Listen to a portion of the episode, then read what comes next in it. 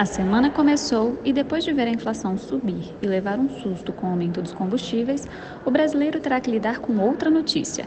O Comitê de Política Monetária vai se reunir nesta semana e a expectativa é de que os juros aumentem mais uma vez.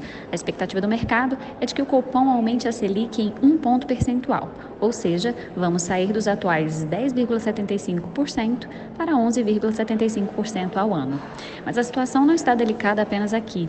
Lá nos Estados Unidos, o Federal Reserve o Banco Central norte-americano, pode elevar os juros no país pela primeira vez desde 2018. A projeção é de aumento de 0,25%. Em relação à guerra entre Rússia e Ucrânia, uma nova rodada de negociações começou e, com ela, a esperança de que o conflito acabe. No cenário corporativo, destaque para o prejuízo da Gol e a crise que as companhias aéreas vivem com o aumento dos combustíveis. O consumidor deve pagar mais caro nas passagens em breve. Esse foi o nosso resumo de hoje. Até amanhã e bom almoço.